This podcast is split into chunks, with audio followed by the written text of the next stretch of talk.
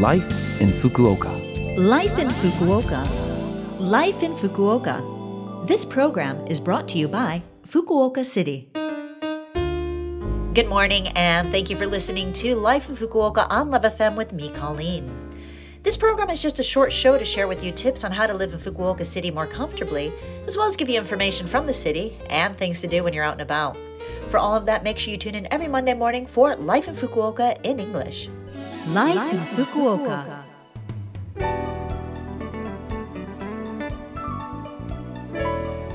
What is your drink of choice? Uh, I guess at this hour, a lot of people are having coffee or some tea. But how about later in the evening? A cold beer? A small glass of whiskey? Well, have you ever had sake? Being here in Japan, the sky's the limit when it comes to the varieties of sake we can try. It can be enjoyed throughout the year, but winter is the season for making sake, and it's the time when new sake is released. The main ingredients of sake are rice, rice koji, and water, and its simple ingredients, and as well as the techniques used to make it, determine its taste and quality. You can choose how you'd like to drink it chilled, at room temperature, or even warmed up. The alcohol content is typically around 15%. In February, many sake breweries hold an event called Kurabiraki, or a sake brewery opening. During these times, you can sample the season's new sakes and tour the breweries. There are currently 68 sake breweries in Fukuoka Prefecture, including Ishikura Shuzo, the only remaining sake brewery in the Hakata area that continues to make sake today. The eye catching white walled storehouse with its brick chimneys was built in 1870 and it's used as a restaurant, concert hall, and wedding venue. It's probably better known to people around the city as Hakata Hyakunengura. There's also a shop right on the premises, so you can pick up a bottle of your favorite sake while tasting it.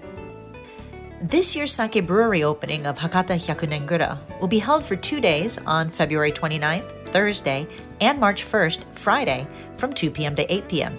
There'll be plenty of sake for sale, including freshly squeezed new sake, a sake tasting corner, complimentary amazake, which is non alcoholic, and food sales.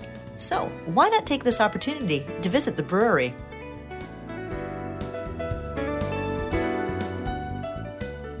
All right, well, now I have some information about a new store opening that might interest the coffee drinkers this morning.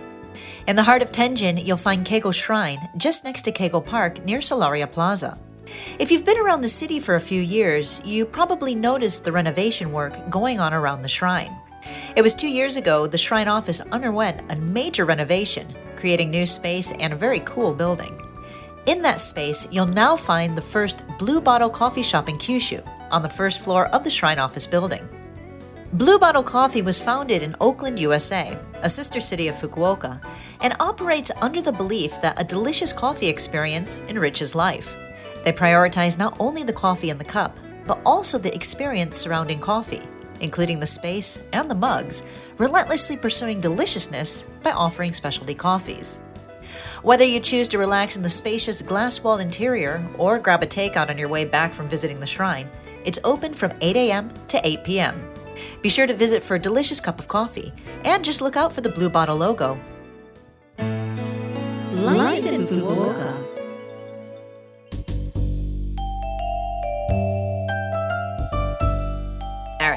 Thank you for listening to Life in Fukuoka today.